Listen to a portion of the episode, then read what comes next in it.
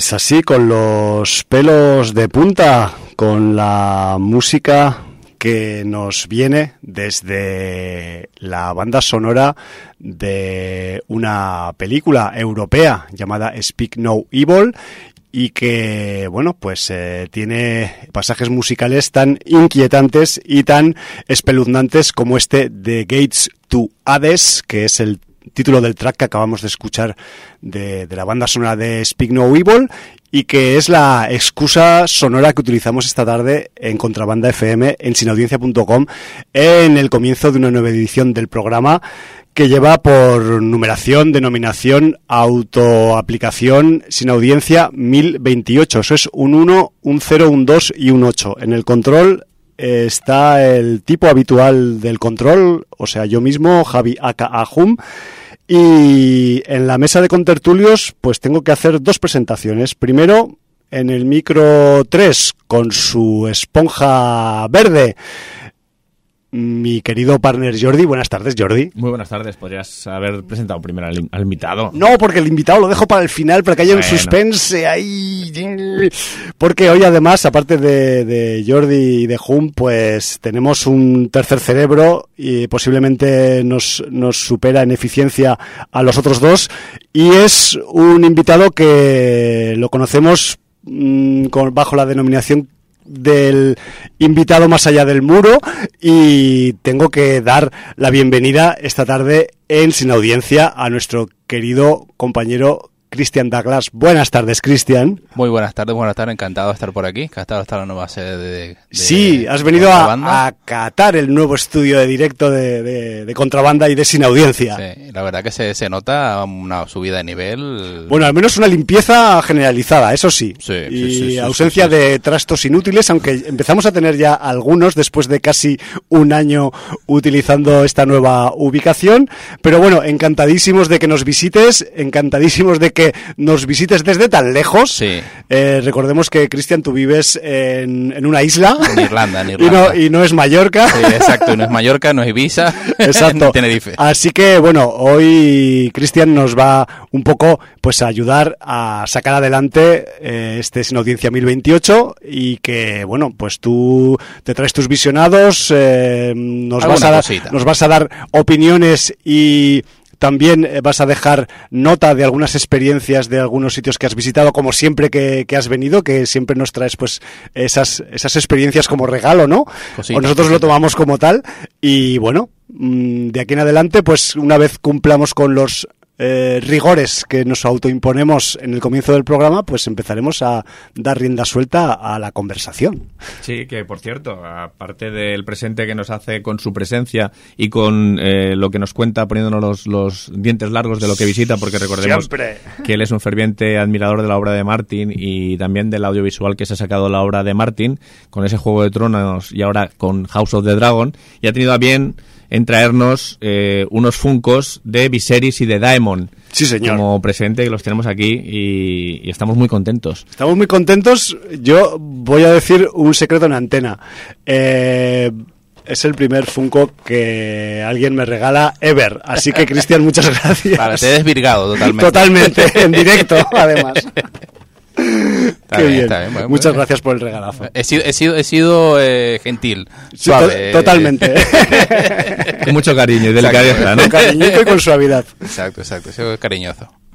Bueno, pues eh, dicho lo dicho, vamos rápidamente con el libro, porque hoy tenemos mucha tela que Buah, cortar. hoy ¿eh? podríamos hacer eh, pues tres o cuatro programas. Sí, recordad que ha acabado eh, el Terror Molins, entonces hoy va a haber dosis de Terror Molins, por eso Speak No Evil eh, ha sonado la banda sonora al principio, porque además eh, ha sido la película ganadora Ujú. de esta 41 edición del Terror Molins 2022. Que por cierto, eh, aunque el año que viene la edición será la 42, Ajá.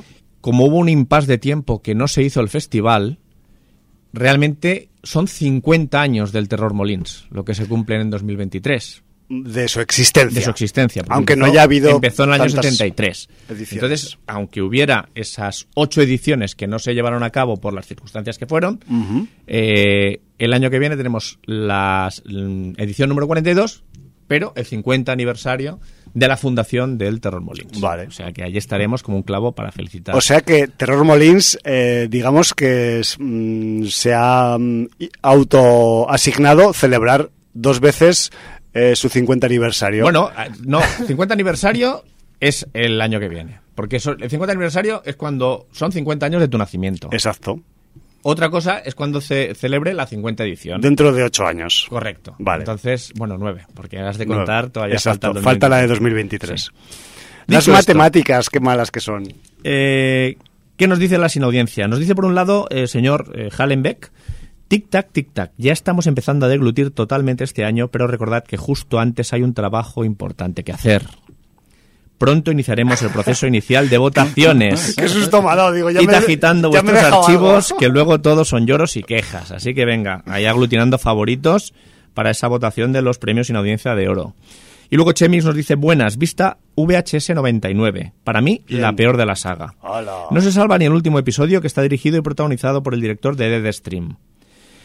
Another Evil, comedia de terror de 2016 donde tenemos a Mark Prosh, el Colin Robinson de Lo que hacemos en las sombras, Sí. haciendo el papel de un exorcista que va a limpiar una casa de espíritus. La película es justita, pero ese exorcista protagoniza alguna escena bastante graciosa. Project Wolf Hunting, una sangría disfrutable, pero muy cierto lo que dijo Jordi, el mismo exceso que la hace disfrutable la hace plana. Y luego Shin Ultraman, no me, do cla- no me quedó claro si el HUM la suspendió o suspendió en el festival. Yo creo que las dos cosas. Las dos cosas, ¿no? Sí, sí, sí, sí, sí. Dice, la película comienza bien y crees que vas a ver muchos monstruitos y mucha acción, pero la película se pone japo, muy japo y mucho japo. Y a la hora ya quieres que termine y dura casi dos. Muy mala, bien, suspendida.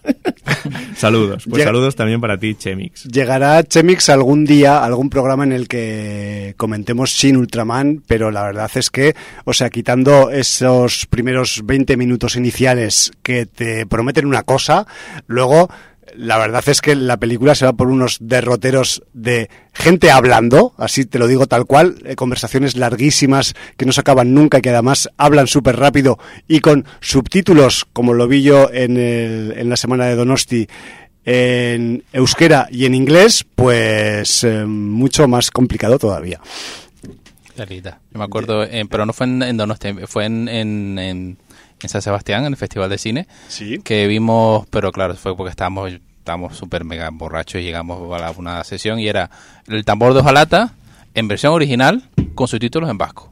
Toma, toma. Toma, toma, tal, porque esta es alemana, ¿no? Así Sí, también. o sí. sea, aquello era durísimo, durísimo. Y Además, que el tambor de hojalata es una película muy dura, en- en- en- aunque te la veas en español, en castellano, lo que sea. Pero aquello fue, uf, madre mía, lo- locurón. La epopeya del cine. Locurón. Y antes de pasar a los estrenos, pues tenemos un obituario que no nos dio tiempo a hacerlo la semana pasada. El pasado 9 de noviembre nos dejó a los 60 años por la enfermedad por la ELA, la esclerosis lateral amiotrófica, el dibujante Carlos Pacheco, posiblemente el Sí. dibujante español más internacional que, que hemos tenido. Al menos Eh, uno de los más o de los más internacionales. internacionales. Eh, dibujante de trazo muy limpio, trabajó para Marvel, para DC, mm, personajes hizo los que quisierais. eh, hubo una época, no, varias épocas, pero que dibujó al Capi, entonces yo eh, le tengo un grato recuerdo. Creo incluso que dibujó la etapa de que el viejo Steve Rogers le pasa el escudo a Sam Wilson. Si no me equivoco, eh, él tiene parte de, de esa de esa trama dibujada. Y, y bueno, pues eh, un recuerdo muy grande para, para Carlos Pacheco, eh, luto para el mundo del cómic y aprovechando que tenemos aquí a Cristian, que aunque esté en el mundo del cómic independiente, pues sigue siendo el mismo universo. Sí. Eh, nos comentaba antes de empezar el programa que él tuvo la ocasión de conocerlo en persona. Sí, sí, en, en un Metrópolis Gijón en el hace cinco años puede ser una cosa así y estaba estaba estaba muy muy estaba dos mesas más allá y muy muy muy majo muy muy cachondo. Yo lo, lo, lo hablaban uno de los compañeros que lo conocía más que tiene más trato con él que verdad que lo único que lo que más recuerdo de Carlos es cómo se reía.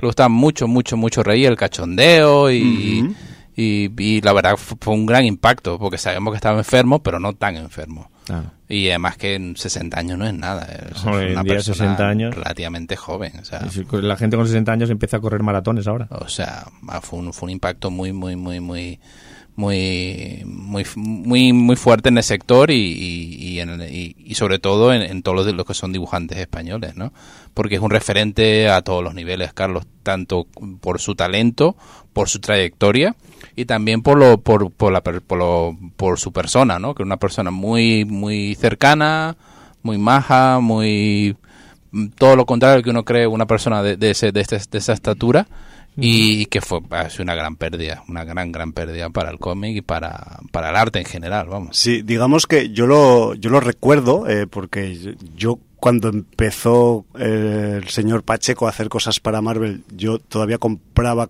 casi mensual y semanalmente eh, cómics de grapa Además, y, hizo una etapa mutantes. Que sí, por, eso, por eso, por eso, pero, pero, recuerdo que él empezó haciendo eh, algunas portadas alternativas para ediciones en España de los cómics Marvel. y después de haber hecho algunos pósters y algunas portadas. Posiblemente lo, lo fichara primero Panini. Y, y lo o Planeta, Planeta de Agostini. O Planeta de Agostini, y para, para meter. Eh, las, los cambios de portada para España. Exacto. Y luego ya después eh, se ve que algunos de estos, eh, de estos trabajos alternativos pasaron a la, a la editorial madre, no sé si en Gran Bretaña primero, y recuerdo que fue, no sé si fue el primer español, pero si no fue el primero, fue de los primeros el que abrió digamos, brecha para los dibujantes de este país para que empezaran a trabajar con las majors internacionales. Me refiero que en ese aspecto fue un poco ahí, pues, pionero, al menos en la parte del cómic de superhéroes. Eh, en el cómic de otros tipos, pues igual hay otros otros pioneros y, y otras figuras que han trabajado internacionalmente, ¿no? Pero si algo, eh, digamos, se le, eh, se, se, le reconoce a Pacheco es que eso, que, que, que, abrió esa brecha y rompió la pared, tiró el huevo y, y rompió el cristal de, esa, de ese muro invisible que separaba eso, pues la, las editoriales, esas que estaban como en el mundo de los cielos y, y los mortales que dibujaban en, en, un país como España, ¿no? Sí. Sí, sí, sí, sí. No, eh, eh, eh, fue uno, uno, no sé si el primero, pero seguro uno de los primeros. De los primeros, sí. Segurísimo. Y además con una persona muy laureada, con muchísimos premios, ha trabajado con todo el mundo, conocía a todo el mundo en ese, en ese mundillo, todo el mundo lo conocía a él, todo el mundo lo respetaba. Y bueno, ante una gran, gran pérdida para el sector. Muy, muy fuerte. Muy fuerte. Para bueno, descanse. Sí, en paz descanse. Sí, señor.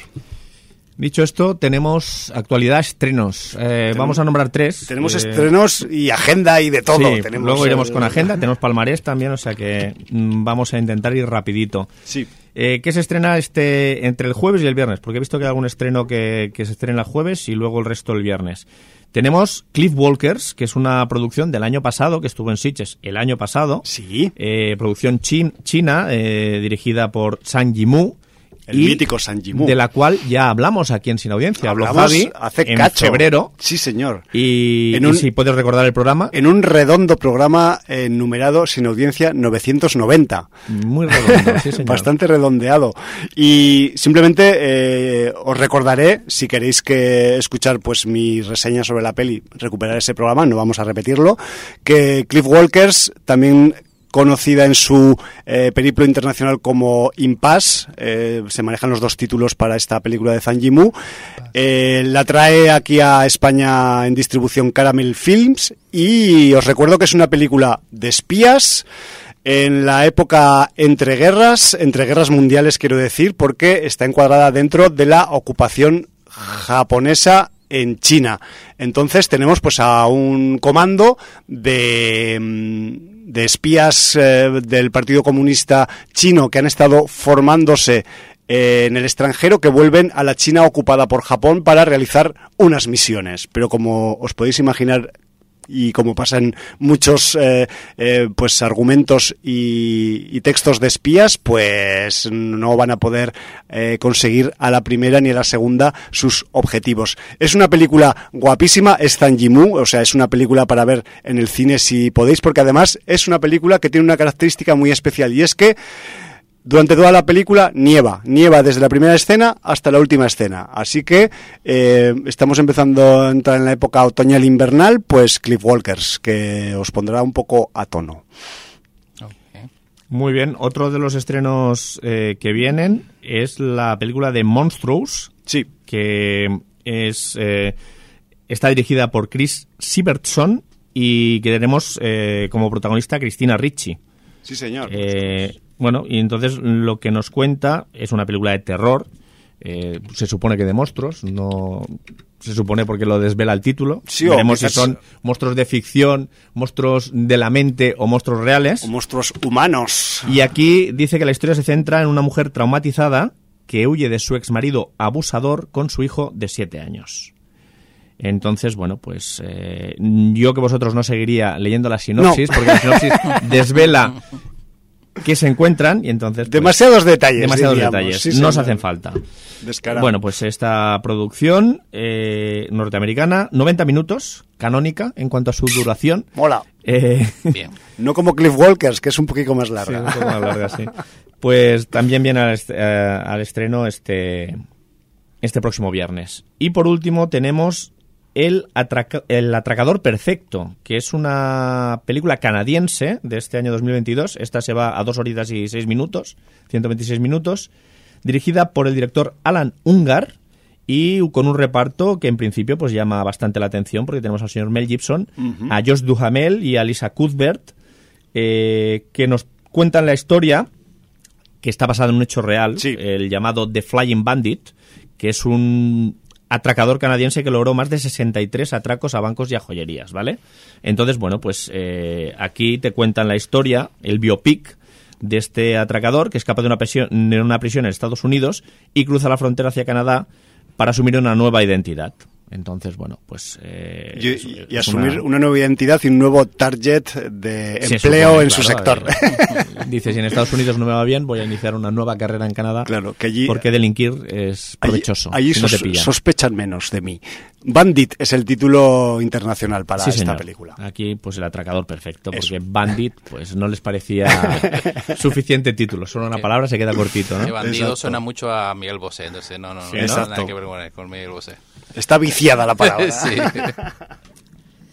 Y dicho esto, pues si quieres, eh, pasamos eh, un poquito con la agenda Sí. y, y nos vamos a Molins. Sí, porque la agenda pues sigue estando un- bastante apretujada para estar ya en, pasando un poco el Ecuador de noviembre, ¿no? Ya hemos pasado octubre, mitad de noviembre, pues aún así aún tenemos un poco de chicha. Yo, Otoño de festivales. yo, lo, yo lo agradezco, la verdad, o sea, que te- tener que hacer estas secciones de agenda tan gordas. Tú, tú piensas que hemos empalmado Berretinas, Siches, eh, Donostia y, y Molins Sí. con Como- salpicado en medio con Como ejes centrales. con, con el cinema oriental de Vic, con bueno, con otros festivales, que el. Cardo Terror, o sea que no, no ha sido un no parar, ha sido Totalmente. increíble. Y, y aún nos quedan más porque, o sea, ya han sido, pues, por ejemplo, el Fancine de Málaga y, y el, y el, el festi- los festivales gordos que hay en Galicia también, ¿no?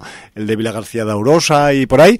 Pero nos quedan todavía, por ejemplo, empiezan este mañana mismo, el jueves 17, la edición número 11 del Fantastic acabado en K de Granollers que, que es un festival pues pequeñito que dura solo tres días del jueves al domingo eh, 17 al domingo 20 y que va a tener pues eh, proyecciones de cortometrajes y también va a suponer otra oportunidad primero de ver Project Wolf Hunting en pantalla grande antes de que la estrenen en cines, que creo que al final la acabarán estrenando, y de Irati, del Paulo Urquijo, que también está programada en la, en la, en la parrilla del, del Fantastic de este 2022. Para cualquier otra cosa, eh, y para mm, admirar el arte gráfico que, que, tiene el Fantastic de, Gran- de Granollers este año con platillos volantes estilo eh, años 50 del siglo XX, pues www.fantastic acabado en K, Granollers, todo junto y sin signos, punto cat. Y ahí tenéis pues toda la info, el cine de Granollers donde se proyectan las cosas y los precios y de todo. Y luego también eh, tenemos el, el viernes, eh, empieza, el viernes 18 empieza en La Laguna, en Tenerife, en las Islas Canarias, el- la nueva edición del Isla Calavera Festival, que ahora ha subido de nivel y aparte de ser Isla Calavera Fest, ahora es también el Festival de Cine Fantástico de Canarias. Me refiero que las autoridades políticas han decidido eh, pues ascender de categoría y fijarse un poco pues en este en este motor del, del cine de género en Canarias como es el Isla Calavera que se celebrará desde este próximo viernes 18 hasta el sábado eh, 26 de noviembre. Me refiero que tenemos ahí telita también con el Isla Calavera, quienes estéis por esas latitudes ya un poco de más, más africanas que europeas. Luego también, eh, Jordi y Cristian, el próximo martes eh, como nosotros hacemos el programa el miércoles y este evento empieza el martes, ya hay que anunciarlo eh, pues esta semana para que la gente que quiera acudir el martes pueda hacerlo. Y es que se nos viene encima la edición número 34 de la Maratón de Cocheras de Sans, que no solo es una maratón en un solo día, sino que es un evento en el que, aparte de tener una maratón, hay un concurso de, de cortometrajes con muchas categorías de cortometrajes. Entonces, a partir del próximo martes 22 de noviembre, ya va a empezar a haber eh, pues proyecciones de cortos en las cocheras de Sans y acabarán en la madrugada del sábado 26 eh, al domingo 27 de noviembre con esa maratón de películas que empezará pues a las 9 de la noche y acabará cuando tenga que acabar pues por la mañanica o casi. Cuando lo saquen los mozos de ahí, es, Exacto. Entonces, eh, si queréis un poco pues conocer todo el material, todas las características, todos los detalles de esta nueva edición de la Maratón de Cocheras de Sans, debéis ir a la web del Casinet de Cocheras, que es el lugar donde físico donde se celebra la maratón de cocheras, que es la siguiente URL. Cocheres, escrito con TX, lo de la che de que pronunciamos con cocheres, ¿no? Eh, guion normal casinet.org. Es el es la web del de la pues eso, del, del Casinet de Cocheras, que es donde eh, podéis encontrar toda la info del de este evento. También he de deciros que dentro de las actividades paralelas de la maratón de cocheras hay una mini maratón que sirve como de anticipo y de aperitivo que se va a celebrar este mismo sábado 19 de noviembre y que va a ser gratuita y que bueno si queréis eh, pues eh, acudir para para mm, empezar a calentar motores, cerebros, voces y lo que queráis con antes de que empiecen las proyecciones oficiales, pues tendremos esta mini maratón que ya os digo que eh, tendrá lugar en la sala de conferencias de las cocheras de Sans a partir de las 9 menos cuarto de la noche y que va a tener una doble sesión un tanto particular. La primera película va a ser Puma Que, no sé qué, tiene la gente con Puma Man, pero, pero le debe de gustar o le, debe ver Recordemos capacidades para. Que tuvimos el visionado en el pasado de Retina y hablamos de ella. Por eso que me refiero, es una película pues, pues muy de cocheras también. yo, creo que se le puede sacar mucho, mucha punta, mucho partido. Y luego va a estar acompañada de La Matanza de Texas, la nueva generación que esta es la parte de la matanza en la que sale la René Zellweger, de joven, cuando todavía no era una actriz conocida ni por haber hecho películas con Hugh Grant ni nada por el estilo y, se, codeaba pues con eso, con, con, con rednecks con machete, exacto. Entonces, esa será la, el, aperitivo, el anticipo de, de, la maratón de cocheras de este año para este próximo, repito, sábado 19 de noviembre. Y luego otro evento también eh, para este próximo sábado, eh, y es que mm, el director de, y otras muchas más cosas del Festival Fantos Freak, Rafa Dengra, tiene acabado su primer largometraje que ya presentó en la sección Brigadum de Sitges hace, hace unas semanas y va a haber un pase de Emerge, que es el título de, de su largometraje, en su, en su ciudad, en Cerdañola del Vallés, eh, este próximo sábado a partir de las 7 en el Teatre Ateneu y la entrada será libre hasta completar aforo y además sin hacer reserva. O sea que me refiero que quienes estéis por el área eh, Vallés o Barcelona, pero querréis ir a, a, ver qué es lo que se trae entre manos Rafa Dengra en, esta, en este primer largometraje que ha dirigido, pues tras un montón de cortos, por cierto, pues que sepáis que Merch os estará esperando el sábado por la tarde en el Teatro Ateneu de, de Serdañola. Y dicho esto ya, ya se me acabó la agenda por esta semana, por si pues os parecía poco. Vamos rápidamente. Eh, Festival de Terror de Molins de Rey. Sí. En su edición 41, pues ya tenemos el festival concluido. Eh, antes que nada, agradecer a la organización, pues que nos han brindado un festival impresionante. Guapo, guapo, eh, ¿no? Dentro de la organización, yo personalizar a la gente que, que- que me relaciono más, ¿no? Eh, evidentemente mm, yo me relaciono más con Roger Sabat, con Miquel Pastó, porque además Miquel cuando sale a presentar las películas hay gente que está esperando más su presentación que no la película Que en la sí, peli en sí misma, claro. es realmente un showman. Ha creado un estilo, ¿no? Y luego también a Tarik Purté, que, que es el jefe de prensa y es el que nos eh, acredita al fin y al cabo. Y, y bueno, pues eh, un saludo mm, pues individualizado para ellos. También agradecer a todas las voluntarias y voluntarios del festival, porque los festivales pues tienen su organización, pero si no tuvieran esas voluntarias y voluntarios que, que echan una mano, sería dificilísimo llevarlos a cabo. O sea, eso es, es así, ¿no? Sí, sí, sí, tal cual. Y Yo, yo me acuerdo que también tuve, yo he estado poco este año en el Terror Molins, pero me relacioné con un dinosaurio de plástico también, que creo que dentro había un hombre llamado Omar. Eh, creo Omar, recordar. que también es uno de los, Exacto, capos programa- de programación. los Sí, sí, también sí, un saludo para él. Y, y bueno, pues decir que, que el palmarés estuvo encabezado eh, en la sección oficial. La ganadora fue Speak No Evil de Christian Tafdrup. Y, y que posiblemente hablaremos de, de ella hoy. Esa idea llevamos. El premio a la mejor dirección se lo llevó Michelle Garza por Huesera. Mejor interpretación eh, para Elin Schumacher por Megalomaniac. Toma. Mejor fotografía para viejos. Mejor guion para Family Dinner. Mejor banda sonora original, la que habéis escuchado al abrir eh, sin audiencia, que es Speak No Evil. Es que merece un premio, porque te pone los pelicos muy para da mal rollos. Sí, sí, sí. Mejores efectos especiales para Project Wolf Hunting. Hombre tú. Y luego dos menciones especiales eh, por la animación eh, dentro del cine de terror a Unicorn Wars y para eh, por unir al terror con la comedia negra de una manera tan brillante a Deathstream. Vale. Luego, rápidamente, de- en la sección Being Different, que tiene una catalogación diferente, mejor película Soft and Quiet, de Beth de Araujo. Esta película, atención, porque fue una sorpresa. Película Vale. de mujeres, rodada en plano secuencia y a tiempo real, que sorprendió y mucho. Mejor dirección para Jean-Luc Hervolut, per Salum. Eh, Salum es una producción de... parece como un western, pero realmente es algo relativo a un robo, película del Senegal, y que sorprendió también bastante. Sí, yo esto me hubiera gustado ir a verla, pero no pude al final.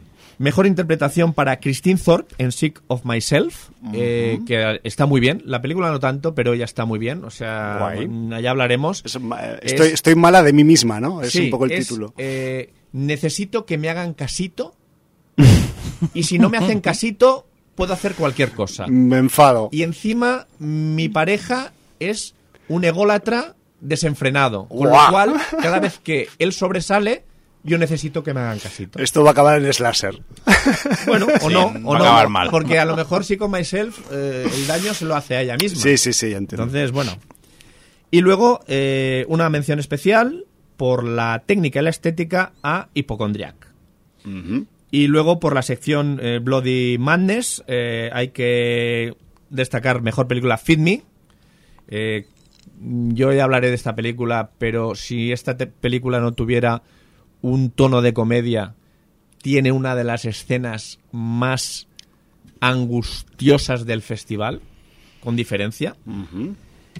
Luego, mejor dirección para Jona- Johannes Hartmann y Sandro Klofstein por Matt Heidi. Ajá. Mejor interpretación para Neil Ward en Feed Me, precisamente en esta película que comento. Mejores Sí, sí, sí. efectos especiales Terrifier 2. Hombre. Y una mención especial por la historia y estética a Sisi, otra película que también sorprendió y gustó bastante. Sí, que recordemos es la película que en Sitges ganó eh, la sección Midnight Stream. Sí, cierto. Cierto. Por eso que va, va cosechando por ahí. Sí, sí. Y luego en, en los cortometrajes, pues ganó el premio de la crítica Felgm de Jean David Bolt, no sé si lo has visto. Esta es la del... La de los caracoles. La del caracol, sí, sí, Sí. sí. Esta, la, esta lo vi en una de las maratones de Donosti. No está mal. no sí, está sí, sí, es, divertido. Mejor cortometraje europeo para O, de Dominic Balco. Sí, también lo he visto. ¿También lo Este, has visto? este lo vi en el Crip Show. Y también lo hemos comentado A ti previamente. se te escapan pocos es, cortometrajes. es que me, me chiflan, tío, me chifliflan. Luego, por su tensión, el premio al mejor cortometraje a partir de un hecho real para 11-33 de Alexander Maxim Seltzer. Para mejor guion a El Semblante, Toma. eh, de los creadores de Viejos y de La Pasajera, Exacto. que no está nada mal. ¿Lo has visto tú? Sí, Yo lo he visto Sí, lo he ya visto. un par de veces, sí. Y luego, premio a la mejor interpretación para Emma Pasacrow por Kickstart My Heart. Premio a los mejores efectos especiales para Felg. Y eh, luego dos menciones especiales a los cortos Sharangi y Fantasmagoria. Vale. Vale, pues ya está. Esto sería el palmarés del Terror Molins. Mucho material y aparentemente muy suculento porque yo hay muchos, sobre todo de los largos que se han premiado, que todavía están por ahí pululando, que no he podido verlos, a Yo- yo pesar tengo- de, de toda la matraca que llevamos de festivales. Yo tengo la suerte de que me lo he visto prácticamente todo. Esto, este año has hecho casi un- un casi full. Eh, sí, sí. Puedo hablarte de cualquiera de las películas, con lo cual... Y además es que todas han salido en el palmarés, o sea, Sí, prácticamente. sí, sí, sí. No, Bueno, que me refiero que, no, pero- que igual pues ahí se, se denota un poco también pues ese, ese filtro que hace el Terror Molins respecto a otros festivales en los que cabe género de todo tipo, pero aquí como hacen el filtro terrorífico, pues digamos que se focaliza todo ahí en el, en el mal rolleo. De todas formas, el filtro que tengo yo en Terror Molins es las sesiones de primera hora de la tarde que estoy trabajando no puedo ir. Vale. Ese es el filtro. Por suerte, las, las sesiones de, de la noche son las que suelen tener las películas más con más chicha. Con más Ahí lo acierto bastante. Y el miércoles, que no puedo ir porque tengo sin audiencia, entonces... Ya, que hasta, hasta que no dejemos a una chacha aquí haciendo el programa, pues no podemos ir los miércoles a los festivales. unos robotillos. unos robotillos o grabarlo o algo. O eso, o, o hacer el programa desde el festival y ya está. Es la solución perfecta para no, para no perder eh, pedalada. Pues bueno, dicho esto, eh, yo quería preguntarle a Cristian qué le ha parecido House of the Dragon, que nosotros fuimos analizando semana a a semana cada capitulillo que iba, que iba saliendo, y luego que nos ponga los dientes largos con esa visita a un nuevo museo en Irlanda del Norte Hmm. que ha podido ir a ver y, y que nos va a decir un poco qué es lo que hay allí. Sí, empiezo un poco por lo segundo. Eh, empezamos a afilarnos los dientes. Sí, el, el- el museo no es nuevo, es el, lo que han hecho fue el, el museo que estaba antes, que estaba enfrente del Titanic, que estaba enfrente del Museo del Titanic, que fue el que vi yo en su momento, cuando eh, todavía estaba la serie de Juego de Tronos, eh, que ahí fue donde me hicieron spoiler del final, porque vi Sí. toda la ciudad Recuerdo que quemada. nos lo comentaste. Ya, ya, ya. Sí, sí, sí, Entonces el tío, bueno, usted verá y si está todo quemado, usted sabrá lo que va a pasar, ¿no? El, el cabrón del, del, Cabrones. del- del guía. Que es lo que hablamos, que, que en esta serie ven pasar dragones por encima y se inmutan. Sí. En cambio, claro, en el Juego de Tronos veían dragón y flipaban Claro, colores. Y además con razón, ¿no? Sí, entonces eh, lo que han hecho fue, lo- han cogido todo ese material de ahí, lo han localizado en otro sitio y han añadido cosas.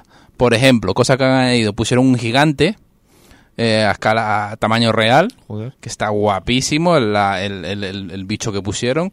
Pusieron también, eh, pusieron un gigante, pusieron también toda una sección de los caminantes de los caminantes estos de- de- del frío. Eh, pusieron también todos los dragones juntos, lo- los esqueletos. Pero todos los esqueletos que ves en la, en la serie, esto cuando va Sí, cuando Tyrion, bajan abajo en eh, las catacumbas, ¿no? Pues todos esos esqueletos están ahí. Todos, todos, todos. Las maquetas. Y hay unos que son gigantescos, Gigantescos, gigantescos. Eh, aparte, pues todas las armaduras, todos los trajes, todas las espadas, todos los, los, los, los, los banister, todos los, los, los banners, perdón, todo, todo está ahí. Es una, es una visita bastante guay. No es excesivamente caro. Pasa que claro, hay que, hay que ir a Irlanda del Norte. eso bueno, sí. no, claro. y Pero no, lo, que es estrictamente el museo, ¿qué puede costar? creo que re- creo que salía 30 euros, si no recuerdo O sea, mal. menos ¿eh? que Bueno. cualquier parque temático. Sí, no, a mí, por ejemplo, a mí me, me- me han flipado los precios aquí, porque íbamos ahí a la, a la Casa Bayo, eran 40 euros la entrada, claro. y era como... Barcelonia. que, que aluciné porque pasé con mi hermano por la casa Batlló y, y vimos que hay tres tipos de entrada: la blue, la silver y la gold. Porque ca- cada una te da acceso a más cosas. Claro, claro. Y, y entonces, bueno, pues yo no sé si los 40 es la, la más. Yo creo que esa era la más barata. La más barata, O sea, que era como, Imagínate. por Dios, 40 pavos, pero bueno. Sí, sí. Vale, ok. Eh, y muy bien, la- muy recomendable para toda la gente. También, aparte de eso, de... de- ¿Han puesto algo específico de House of the Dragon? Eh, lo- lo- los, los- los- los dragones, que Lo lo han puesto dragones, todo, todo junto. Ujú. Inclusive lo- los nuevos, el, el del... el de, em, y aparte todos los, los, los trajes de la Casa del Dragón también. Vale, incluida la máscara Phantom of the Opera Sí. de, de Sí, Viserys. sí, Guapísima, sí, por sí, cierto. sí, sí, sí, sí. Está la máscara, está también los trajes de, de la reina, están los trajes de Rainira, está todo ahí. Está el parche de, del fucker, eh, Hostia, último sí. el fucker, Del so- del sobrino. del sobrino tal. Y, y muy bien, la verdad, la- la- la- está muy bien el, el tour. Aparte de eso, he hecho dos tours de los que hay ahí que te llevan a las localizaciones. Hice el de Invernalia, que fue donde, donde la primera temporada de Invernalia. Eh, y hice, o sea, Winterfell, vamos. Y hice el de las, el de las Islas del Sur, el de, el de Greyjoy y tal. Muy guapos lo- los dos, ¿eh? porque te dejan los trajes, las espadas y tal. O sea, te, te, te permiten que Sí, te dejan para que, te, que, que no, no te cargues las espadas, pues son muy caras, pero venga, dale ahí a te Claro. un poco el, el, el gamba y tal. Puedes in- meterte, ¿no? En, dentro del papel, eh, si, lo deseas. O sea, te hacen un cosplay, ¿no? Realmente. Sí, eh, con ese fui con unos amigos de, de Tenerife que estuvieron en el salón de- del cómic de ahí de Irlanda. Y dije, bueno, ya que aparte después de trabajar, vamos a, a echarnos una risa, por lo menos, ¿no? Y ese estuvo muy guapo, el de Invernalia, muy guapo. Mucho caminar, pero muy, muy chulo. ¿Y las espadas son metálicas? Sí. Sin filo, por eso, Sí, romas, ¿no? sí, sí, sí, sí, sí. No, y además que dice que no las choques, porque claro, te las Sí, no, puedes porque, cargar. claro, y- mellar, pues sí, claro. Pero han muy de, guapo. han de servir para otros frikis que vayan luego. Exacto, que por favor no te las cargues y tal, que, que valen dinero.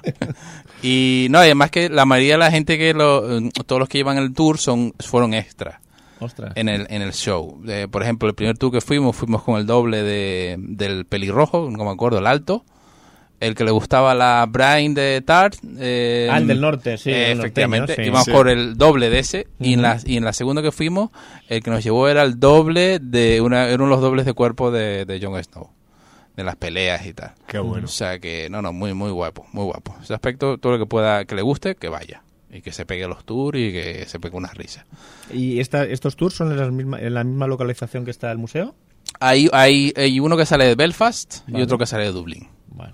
Y hay otro, hay dos que salen de Belfast y uno que sale de Dublín. Han explotado bien el Sí. tema de canción de No, y, juego, ¿eh? y Lo más, que les más, queda, ¿no? y lo que les y lo que les queda y lo que les queda porque la verdad que no, no han hecho todo lo que querían explotarlo pero están ahí más que es muy orgulloso la isla de, de, de todo lo de todo lo que han hecho con Juego de Tronos no Normal. están los estadios los, los estudios ahí la verdad que todo el, que- el fenómeno que ha sido ¿no? a nivel mundial muy muy felices Em, eso con respecto al tema de- del- del museo. Con respecto a la serie, que es una cosa que estaba hablando yo con mis amigos en, en, en aprovecho aquí, hago un plug plug del Por de- supuesto. pe- me- poca que tenemos nosotros, se llama Tres Hater y Medio, que hablamos de de, de, mm, de la, de, la, de la, la Casa del Dragón como una especie de, de historia familiar que es la historia de los Targaryen, ¿no? Si, si la otra Juego de Tronos era la historia de todas las casas, era una historia muy, muy, muy amplia, muy ancha. Muy amplia, muy vasta, sí, sí. Estaba la, la, la, mm,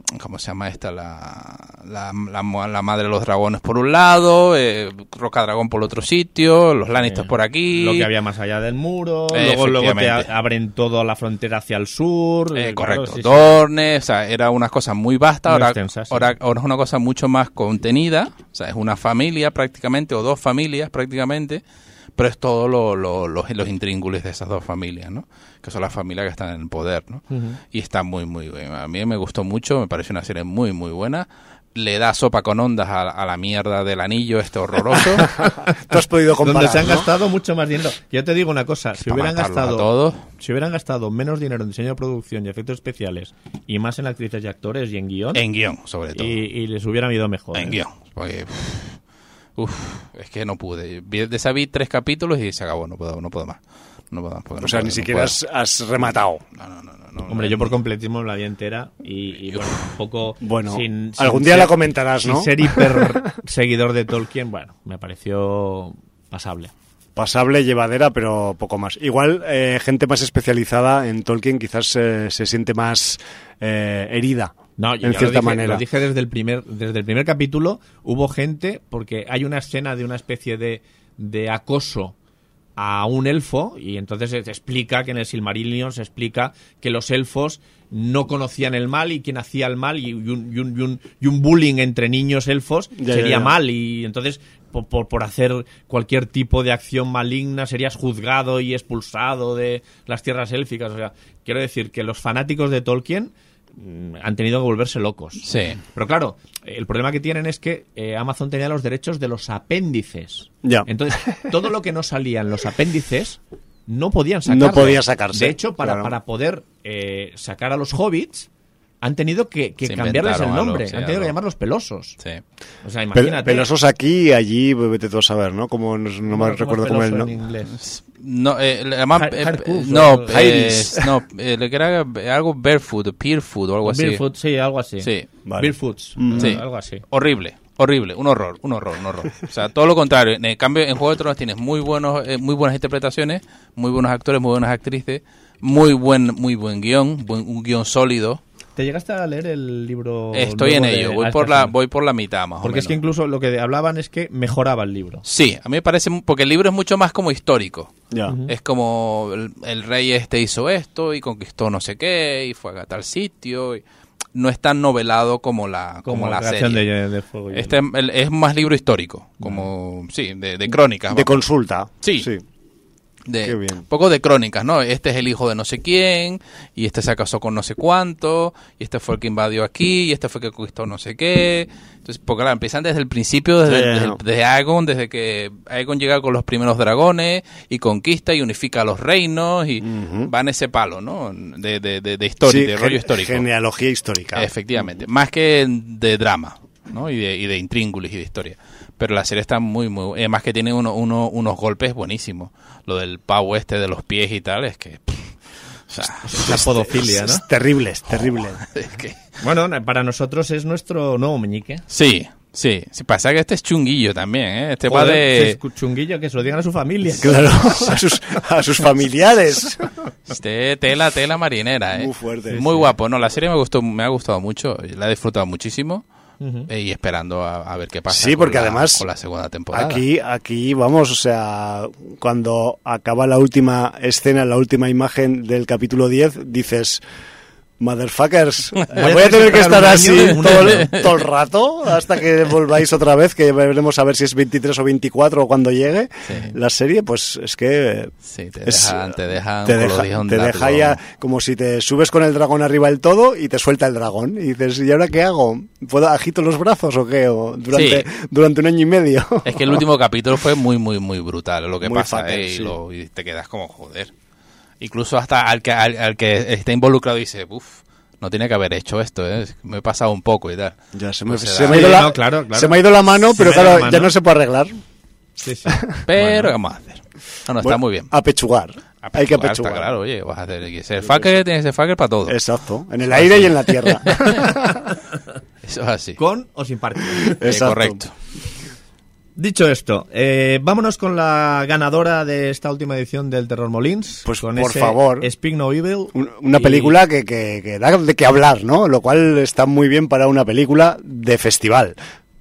Pues sí, es una película danesa. eh, ¿Tú la viste en Sitges o en Donostia? Yo la vi en el Casino Prado de Sitges. En el Casino Prado de Sitges. Con asistencia del director y el guionista que son hermanos. Sí, a la el- sesión. El director es Christian Tafdrup y coescribe el guion con su hermano Mats Tafdrup. Ese mismo. Eh, ¿Explicaron algo, por cierto, en... Eh, sí, que bueno, que pues como muchas otras veces, el- las ideas de las películas vienen del mundo real y de, y de experiencias que has llegado a tener o, o que podrías haber llegado a tener en tu vida cotidiana. Y parece ser que cuando eran pequeños Christian y Mats pues sus papás también conocían gente en, la, en las vacaciones como ocurre en la película y que alguna que otra vez eh, quedaron o intentaron quedar y eso no lo entendí muy bien porque mi inglés es defectuoso y la traductora pues traducía igual pues igual que yo parecido que la que había en la sesión y no me quedó claro si si habían tenido una experiencia de, visita postvacacional a una familia que conocieron en vacaciones y que no había acabado saliendo bien o que se les había presentado la oportunidad y que la desecharon por si las moscas. En cualquier caso, la idea de Speak No Evil, que ahora la vamos a explicar un poquito sin spoilers cuál es la sinopsis, pues nace de, de experiencia real en el mundo real cuando esta pareja de hermanos ahora director y guionista pues eran niños y veraneaban con sus papis pues por lugares más cálidos que su fría Dinamarca. Es que, bueno, la gente dice que cuando conoces a alguien en vacaciones y haces buenas migas y tal, está muy bien durante las vacaciones, y Claro. tal, Pero luego cada mochuelo a su olivo y no se te ocurra que... Porque ya no es lo mismo que en vacaciones. Es que en vacaciones Ir a visitar a la gente la a otros sitios. La claro. gente mm, se relaja. Socializa, se claro. relaja, está, luego la gente está trabajando, tiene sus problemas, tiene su vida diaria y entonces, bueno, pues hay conflictos a veces. Aquí que tenemos en la sinopsis, pues Eso, tenemos por favor, háblanos. una pareja holandesa que se va con su niña de vacaciones a Italia, Sí, a la Toscana. a la Toscana. Y ahí coincide con una pareja holandesa que están con su hijo en, en la Toscana también. Entonces, sí, bueno, sí. pues como parece que, eh, En lo que- hacen migas los niños, En lo que sería pues una especie de masía Sí, equivalente en Italia pues a la en la Toscana. Ahí. Parece como un hotel rural, Exacto. pero extrapolado a la Toscana. Y entonces, bueno, pues ahí hacen buenas migas y tal. Y entonces. Los eh, niños juegan juntos. y, bueno, pues eh, reciben, cuando ya están en Dinamarca, de vuelta a la rutina, reciben una postal de los holandeses que les dicen.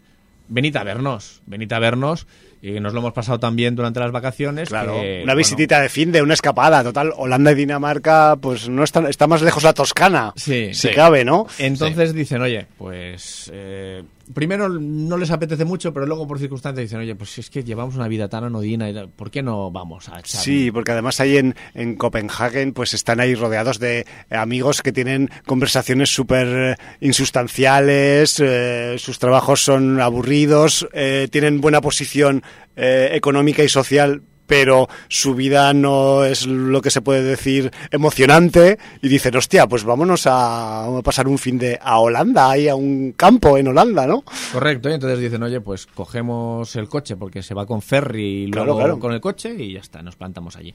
Hasta aquí no necesitas más información. Sí. Eh, ya la- lo que sí es verdad es que la escena inicial de la película os deja entrever un poco el carácter de esta gente. No voy a mm, generalizar de que todos los nórdicos sean iguales, pero tienen un carácter especial. Y, y cómo nos demuestra ese carácter? ¿Cómo nos demuestran los directores, bueno, el director y su hermano en el guion este carácter nórdico y más implementado en el protagonista mm, de, de esta película? Pues que la hija, que es una niña de 11 o 12 años, ha perdido un conejo de peluche Sí. Que se lo ha dejado olvidado en algún lugar de ese maravilloso pueblo de la Toscana. Pues el padre, como un verdadero gilipollas, ¿eh?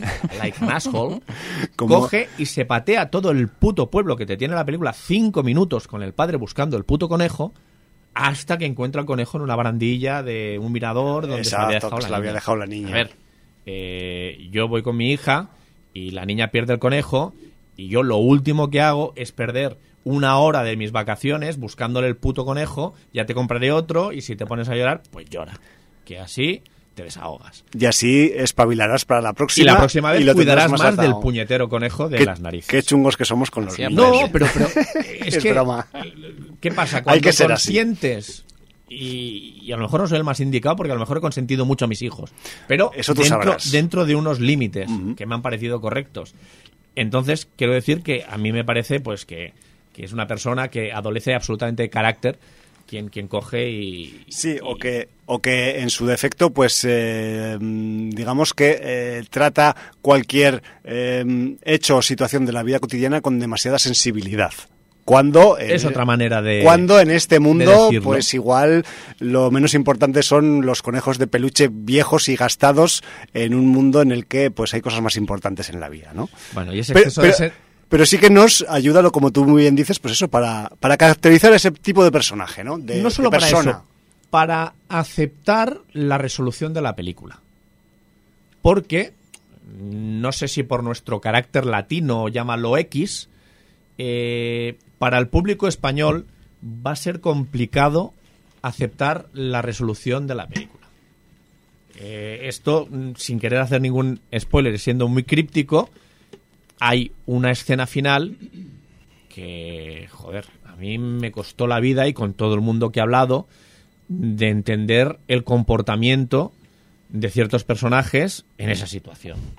Sí, Porque, eh, porque era algo completamente antagónico a la reacción que hubiera tenido yo. Para que se entienda un poco, y simplemente voy, Sin voy, desvelar, ¿eh? voy- voy a añadir un poco más de luz, porque si no, la gente que no ha visto la película quizás se puede estar igual un poco desvariando con nuestros comentarios. En, en Pero esta... es bueno, porque Sí, sí, sí, así- pero así genera expectación. Pero lo que quería apuntalar es que, eh, pues, eh, cuando estas dos parejas están pasando ese fin de semana en el campo en Holanda, pues ahí se producen diferencias de criterios, se producen eh, situaciones inesperadas y, eso acaba desembocando en situaciones diversas, ¿no? Entonces, en la parte del final de la película, digamos que en, en una de esas escenas en las que las relaciones humanas acaban explotando, pues eh, hay determinados personajes que se comportan de una forma que cuestan de ser digerible por un espectador, no voy a decir solo de la península ibérica, sino del sur de Europa.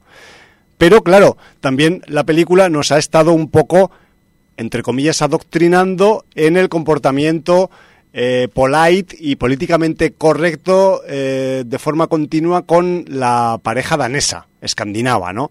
Entonces, claro, eh, cuando llega la parte del final y hay que tomar o, o hacer parte en algunas decisiones importantes para el argumento, pues resulta que mm, el espectador medio de los festivales de, de Sitges y del festival de Terror Molins, eh, pues quizás no comparta la forma de hacer de esos personajes.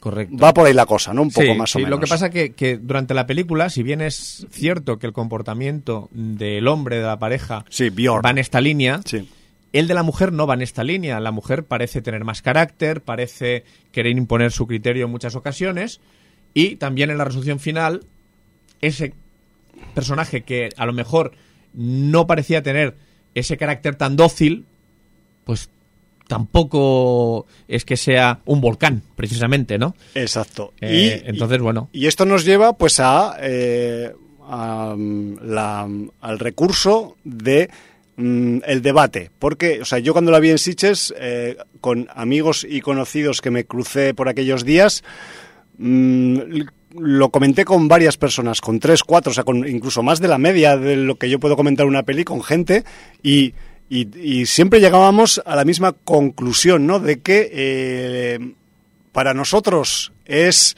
eh, ese tipo de comportamiento que se vierte en la película por la pareja danesa eh, es hasta cierto punto incluso inaceptable o increíble, pero con la educación y la mm, inmersión en una sociedad tan políticamente correcta como se supone que es la danesa, se supone, como pongo comillas, porque yo he estado ahí solo de de visita todo, dos sí, veces, sí. pues resulta que sí que tiene justificación.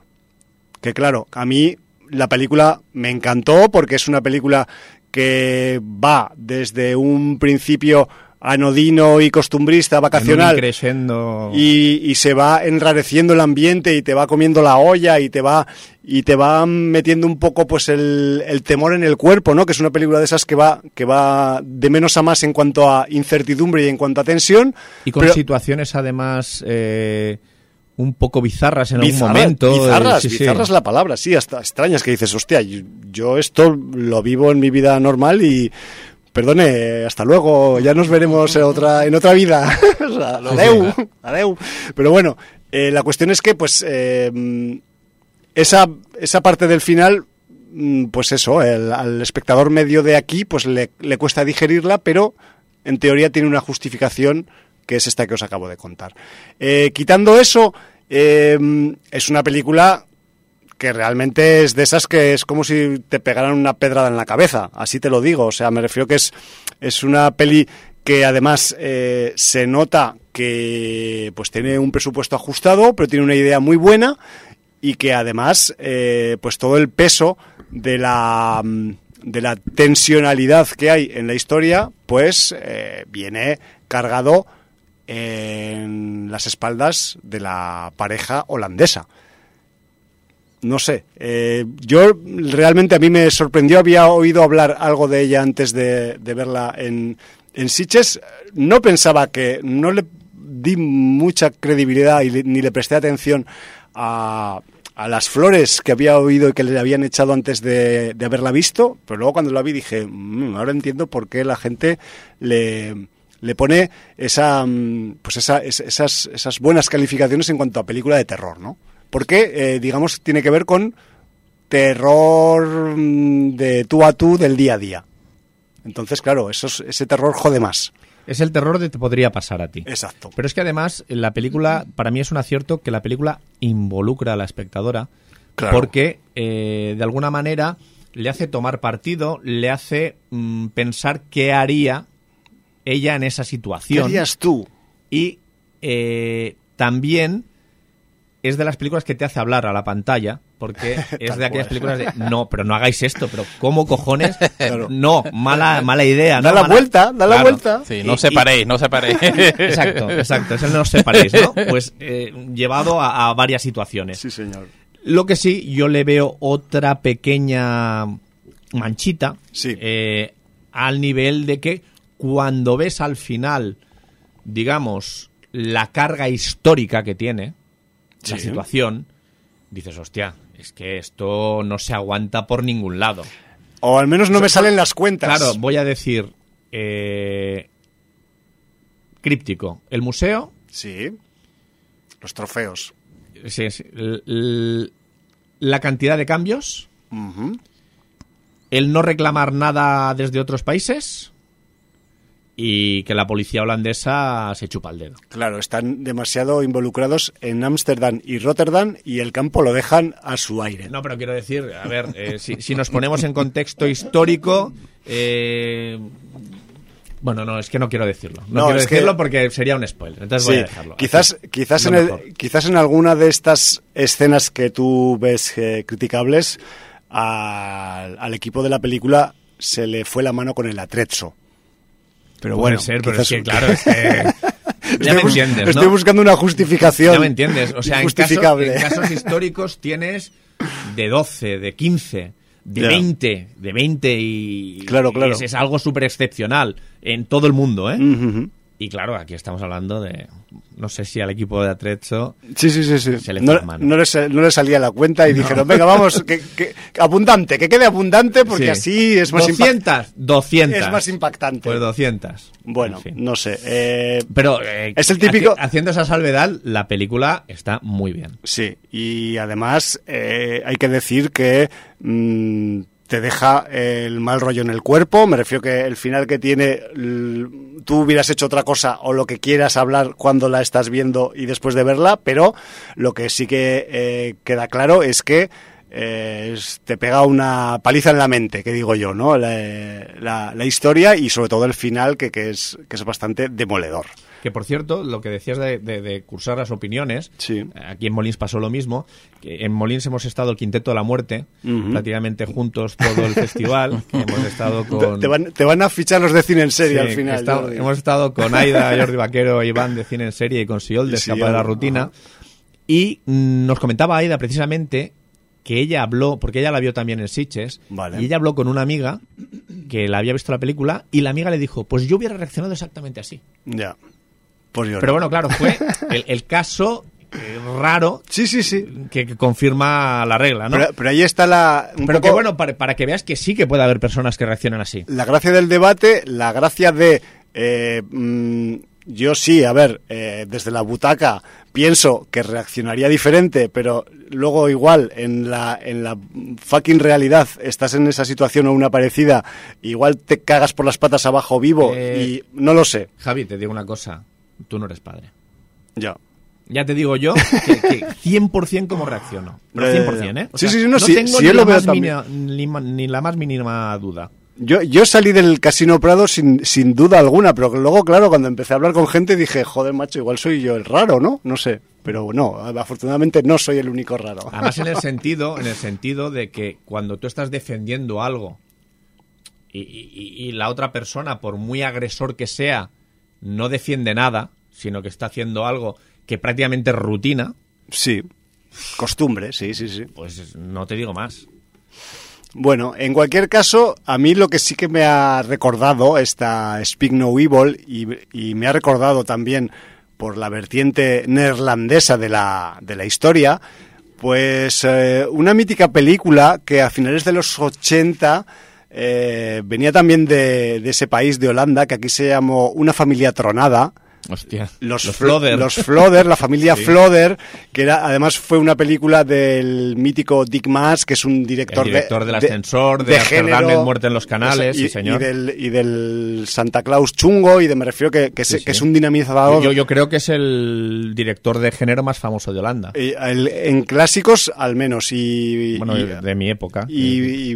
Verhoeven creo que venía también de Holanda, Bueno, pero, claro, pero se fue, pero- se pero a fue- los, a los Yankees, Hombre, ¿no? Joven, palabras mayores. ¿eh? Pues bueno, eh, lo, lo que yo quería decir al citar eh, una familia tronada o de- Flodder. Flodder en, en la VO, ¿no? Es que el comportamiento de los holandeses de Speak No Evil me recordó un poco a esa familia Flodder de la familia tronada. Eran políticamente súper incorrectos, ¿eh? No solo políticamente súper incorrectos, sino que un poco representaban con todo el cariño del mundo, porque yo me he reído mucho con esa peli y seguro que la vuelvo a ver y me vuelvo a reír. Hay varias partes, ¿eh? Eh, ya lo sé, ya lo sé. Eso es una, es una mina de oro, eso. Eh, la cuestión es que esa, ese retrato que hacía de la white trash holandesa, pues es un poco lo que yo creo que a los, al director y al guionista de Speak No Evil les ha un poco, no sé si influenciado, no sé si la habrán visto la peli o no, pero a mí se me hacen muy paralelos los holandeses de la familia Tronada y los de Speak No Evil por su tipo de comportamiento. Lo que pasa que en esta película, evidentemente, está todo girado hacia el mal rollo en vez de hacia la comedia y el humor, ¿no? Como estaba en la familia Tronada. Sí, sí. Entonces, eh, tenemos un poco esa representatividad. O sea, yo entiendo que los polites del norte de Europa, cuando chocan con un white trash de campo de cualquier sitio de Europa, no estoy generalizando solo con los holandeses, pues puede haber un choque, ¿no? De, de- de conceptos, de formas de hacer, y si ya tienes una trama eh, que va por el terror psicológico, pues ya no te digo nada, ¿no? Porque además hay, y no podemos hablar de esas escenas, eh, algunos diálogos entre los personajes en los que se justifica oficialmente ese tipo de relación que tienen entre sí estos humanos en la película. Y no puedo decir el diálogo porque No, es un no, spoiler, pero me refiero que el guion lo tiene registrado, ¿no? Y yo qué sé, mm, a mí pues a pesar de que tengo esos desajustes con el ¿qué hubiera hecho yo en vez de el danés? Pues bueno, yo qué sé, la peli es eh, muy más que disfrutable, padecible, porque se padece, y yo qué sé, eso para una mm, película pues que viene en- con el corte del terror psicológico, pues me parece pues súper súper interesante. Y aparte también, evidentemente, estamos generalizando, no nos malinterpretéis, porque los daneses, por muy polites que aparezcan en esta película, no dejan de ser vikingos. Vikingos, Ahora sí, igual sí, están está un poco claro. eh, dulcificados y adoctrinados, pero han sido asesinos implacables Pues en la igual historia. les hace falta más Que eh, espíritu que- berserker, ¿eh? que yo que sé que, que a veces pues es también yo creo que también la, la idea de los directores es eh, pues eh, también confrontar ese mm, esa atmósfera que rodea en algunos ambientes urbanitas eh, el, el buen rollismo y la eh, y lo políticamente correcto en comparación con gente que está fuera de esos eh, pues yo los llamaría invernaderos urbanitas y que ven la vida de otra forma, ¿no? Más equivocada o menos acertada, pero de otra forma. Entonces, claro, en la película se muestra muy bien ese, ese clash, ese, ese, ese choque entre yo estoy, eh, yo soy polite hasta cuando voy a cagar y los otros que no saben ni lo que es polite. Porque, vamos, cuando empiezan a hablar rollo cachondeo del vegetarianismo en alguna de las escenas de la película, también, o sea, es, es como para empezar a echar a correr ya antes de que pase nada. Pero bueno, son, son pequeñas eh, pistitas que te van dando el director y el guionista sobre lo que podría pasar después. Hombre, yo, yo no sé tanto de, de Dinamarca, pero en, en Irlanda, que, que también, que son gente, que eso es el norte también. Sí. Sí, es verdad que hay, hay, hay esos dos grupos también claramente diferenciados. Sobre todo por don- donde, donde vivas, donde residas, ¿no? hay, hay zonas de Dublín mismo que son muy, muy, muy finas, muy... super chic. Super chic y, y no puedes decir tacos y no puedes... Uy, uy, y todo es... Y, y después está todo lo contrario. Después está el lumpen, el, barrio chungo, Claro. el, El slang, eh, ¿no? sí, el- los chonis, lo, o sea, total. Los chonitos de Irlanda. Sí, sí, sí, sí, sí. Allá los, los knackers se llaman allá, ¿no? Qué bueno. Y, y entonces es verdad que, por ejemplo, cuando, cuando van a- al, al centro, ahí se, Se clash. encuentran, claro. Se encuentran y dicen, uff, uy, y, y se ven y raros. Y, Me cambio de acera. Sí, sí, como, uy, no me mezclo con esta gente. Clash y tal, of y- Clash, ¿no? Sí, sí, hay un clash real. De, de- Sí, de- sí, de- sí. Y, y- y los dos son de, de- Y tampoco es una gran isla gigantesca. ¿sabes? Exacto. Pero sí, sí, sí, se, se nota mucho, mucho, mucho, mucho, mucho. Y, y los niños, y cómo se comportan los niños, y cómo se comportan los padres, y cómo se mueven, y cómo hablan, y cómo piden las cosas. Bueno, aparte cómo se visten, ¿no? Obviamente, eso es clarísimamente, ¿no? Ya, también. Es como... Claro, claro la diferencia, ¿no? Pero sí existe muchísimo. El clasismo es, es vigente. O sea que me imagino que un sitio de Dinamarca será tres cuartos de lo mismo también. Y, y yo me pregunto, ¿qué distancia hay de Dublín a Londres? De Dublín a Londres. Hombre, hay un vuelito. Un Sí, una horita de, de avión más o menos. Pues nosotros saltamos en 10 segundos, porque vamos Sí. con la segunda temporada de Guns of London, que tenemos Bueno, a, los, a los Wallace y a los Dumas. Los Wallace son irlandeses. Sí, señor. Exacto. Sí, señor. Por mucho Guns of London que Por se mucho llame que la sea serie. Guns of London. O sea que los Wallace son irlandeses. Bueno, o sea que- se podía llamar Guns of uh, Commonwealth, Exacto, ¿no? Guns of the Commonwealth, correcto. Sí, porque correcto, aquí hay facciones turcas, Hay de todo. albanesas, De eh, todo. Bueno, Acordaos que incluso en la primera temporada, y ahora que sepáis, querido público, queridas oyentes, queridos oyentes, que vamos a empezar a hablar de Guns of London, eh, desde un- de la segunda temporada de esta serie, que se lanzó a final de octubre toda de golpe, y eh, Pues, hemos de decir que tanto Jordi como yo hemos visto bastante poco o casi nada, yo nada y tú uno. y que y que, Y que eres. Cristian tú el que nos va un poco Sí. a, a guiar y a adoctrinar sobre esta segunda temporada de Guns of London ocho capítulos creo recordar Ocho solamente correcto. Y que bueno tras todo lo que pasó eh, en el final de la primera temporada que no se puede decir. no se puede decir, No se puede eh, decir, porque porque ahí está la gracia de, de toda de toda esta mm, pues vorágine y todo este mejunje de, de intereses gangsteriles que De hay hecho, no se puede decir quién es Elliot. Mm, O sea, ¿qué- Exacto. ¿qué es lo que es? Sí, que, Claro. cuál es el papel de verdad. Claro. Exacto. No, no se puede decir nada. De Elliot, Nada. de Elliot mejor, ni, o sea, ni por qué lo has nombrado. O sea, porque yo- porque, porque está ahí, coño. Sí, bueno, es el personaje Es el principal, personaje ¿no? el principal, personaje sí, principal sí. de la bueno, es, segunda temporada. es el que hila un poco. Sí. Pero, pero bueno, a mí, si os digo la verdad, Que, que no es tu favorito ni es, de lejos. es un tío que me da un poco de asco, sí, sinceramente, como personaje. Es un gran actor, ¿eh? Eh, pero, pero reconozco que mm, su forma de descompensar los argumentos a veces no me agrada. pero bueno, ya es una filiafobia mía particular, ¿no? personal, vamos. Yo qué sé. Pero bueno, eh, sí que es verdad que eh, lo que hemos de decir para esta, este, al menos el comienzo que yo he visto de uno de ocho de, de, de esta temporada 2 de Guns of London es que, pues tras los vamos a ponernos súper crípticos, acontecimientos de la temporada 1, digamos que hay, eh, pues, un- como en Juego de Tronos, pues hay, hay un, digamos, un organigrama en el, en el crimen muy organizado de la Gran Londres, diferente al de la primera temporada. Sí. Hay, eh, pues, eh, personajes que ya no están, otros que están que han cambiado de función y otros que siguen estando en la misma función que estaban en la primera temporada. O sea, me refiero que tenemos todo- todos los tipos de casuísticas con personaje posibles y a pesar de que ya no tenemos primero el factor sorpresa de que no sabemos de qué va esto, porque ya sabemos de qué va, y de que estamos ya muy condicionados por todo el mogollón de cosas que han pasado en la temporada 1, yo al menos con este capítulo primero, y te lo estoy queriendo vender, Jordi, a toda No costa, me ha dejado ojiplático Ha, si- ha sido problema de tiempo y frenético perdido. Yo lo vi el lunes por la noche antes de cenar y a poco, yo qué sé, después cenando me echo la cena por la espalda en vez de metérmela en la boca. Estaba, estaba tenso, nervioso, alterado después de solo una hora de Sí. exposición al capítulo. No sé, Cristian, si igual es- estoy exagerando un poco para hay- vender la moto, en, pero en ese bueno. capítulo hay, hay, hay, un- hay una pérdida de un personaje que no te lo ves, no te lo ves venir y te quedas como, uff, ¿y esto qué ha pasado? ¿Por, Sí, por qué? Y tal. parece que haya sido una, una, una limpieza de cast, ¿no? Sí. Como, como los, las que había antes en Juego de Tronos también, Correcto, un poco. Correcto, correcto. Eh, eh, en toda la, la segunda temporada lo que es una reorganización de, como comentabas tú antes, del organigrama de la, de la, de, la, de, la- de las autoridades del gángster, de- del- del crimen en Londres. Y de las diferentes familias, sí. ya al no estar los Wallace, que eran los, los, los capos antes, y los Dumani, entonces siguen estando los Dumani, pero están los, están los turcos ahora, están los kurdos, están los, los, Albaneses. los albaneses, hay personajes nuevos que, que, que, que se, que, que se alzan como, como, como referentes, ¿no? Comentamos antes el caso de... De Koda. De Koda, que va a ser con, coda con K.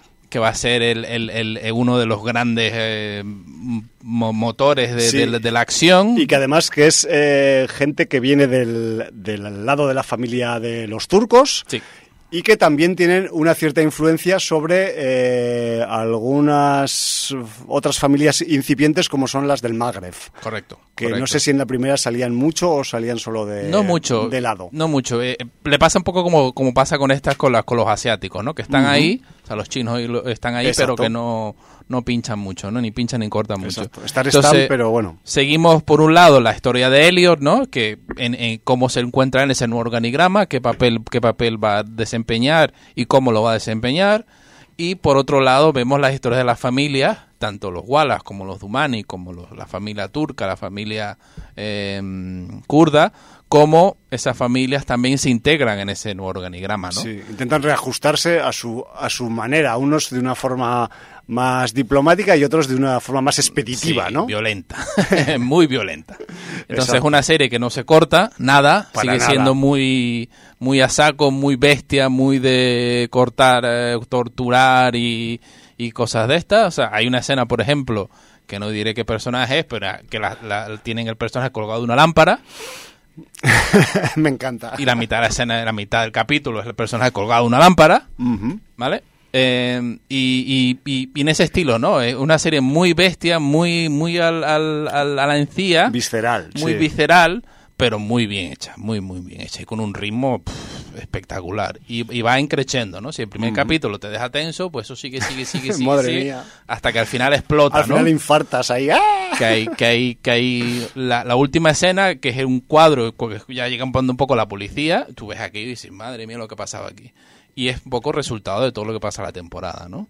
Bueno, es, que- es que también eh, eh, ahora ya no se llama Stars o Stars Play porque ahora es Lionsgate Plus, pero es la antigua Stars que no se cortaba un pelo Sí. con sus series. O sea, si tenía que darte lo que te tenía que dar, eh, directo a la encía, como decías Sí, tú. Inglaterra es, es Sky quien lo, que lo saca, que es Sí. el, que, el que lo financia. Pero muy, muy buena, muy recomendable si, si os gusta, si os gustó la primera temporada. Esta creo que os va a gustar más, a mí me gustó más esta, la segunda. Sí, ¿en serio? Hay, hay quien Que la dice, primera. hay quien dice que igual, y estoy jugando con fuego porque yo todavía estoy por ver la mayoría de, de material, Sí. que mm, igual mm, el guion no es tan contundente como en la temporada 1. Igual es que también es lo que hablamos. La gente ya ha perdido la capacidad de la sorpresa de la Sí. primera temporada, que es, que es lo, lo- lo que hay de diferencia con esta, ¿no? Que aquí ya te lo conoces todo. No, y además que eliminan, por ejemplo, toda la trama esta que había de como de sociedades secretas y todo eso pff, se va, fuera, desaparece, ya, ya. ¿no? Y se centran más en el, en la, en el meollo de la cuestión, ¿no? No, no, no hay esos, esos agentes del, sé, del, del gobierno secreto. Eso no- no. Sí, los inversores, Exacto, que sí. No, Que pero Eso, eso salía al, al final de la primera temporada y quedaba un poco así en el aire, ¿no? entonces eh, hay una trama con los inversores también, pero digamos que no es tan importante como la trama de, del- de- A de pie la- de calle, digamos. del- de, la, de la familia. ¿no? Sí, de la Esa lucha es por el poder, ¿no? Esa es la importante, ¿no? Que es el, el, eh, de, eh, de, de- de- de las nuevos, de los nuevos, de los nuevos líderes de. Bueno, acaba siendo un juego de tronos, realmente. Sí, sí, sí, más, más, más, más violento. Más violento. Bueno, más Si violento. Ma- no te creas, aquí Joder. más violento, más violento, más violento. es bastante violento. Más violento. No hay dragones, eso sí, o sea, no hay tal, pero. Ponentes, pero- Ponentes violento, pero eh, aquí hay... eh, un- yo solo hablo- puedo hablar evidentemente del capítulo 1, pero hay dos o tres escenas ya solo en el capítulo 1 que dices... O sea, solo puede hacer así...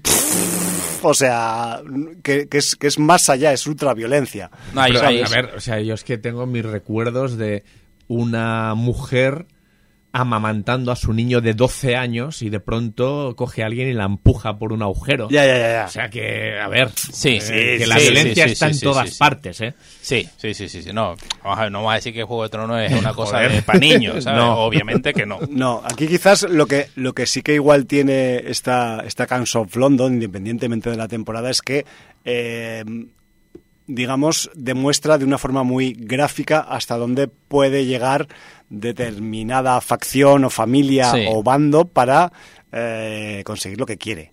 Y eso la emparenta mucho con el medievo, Sí. sinceramente. No, y un poco lo que hablaba ustedes con lo del cine este de Tailandia y de Singapur y todos estos sitios, Que, que se notan las hostias, o sea, hay unos hay unas peleas Que duelen, ¿no? que duelen, dice, este hombre se tiene que haber dado golpes seguro, romperse algo, el Helio, por ejemplo, tiene unas par de peleas que si este hombre se ha dado golpes seguro, seguro, seguro, seguro, No. porque es muy muy bestia la pelea. Directamente, o sea, la, la escena con la que eh, nos volvemos a encontrar con En el capítulo 1, ya de por sí, igual la escena es una escena de estas en las que, y no voy a decir en qué, se, en qué ámbito se produce ni, ni qué consecuencias tiene, pero es la típica escena que se produce dentro de un lugar que es supuestamente pues un lugar de trabajo de, y la cámara va entrando por diferentes eh, habitáculos y escenarios dentro de ese lugar de trabajo y mm, te vas haciendo composición del lugar, qué es lo que ha podido estar pasando con lo que tú ves como resultado, ¿no?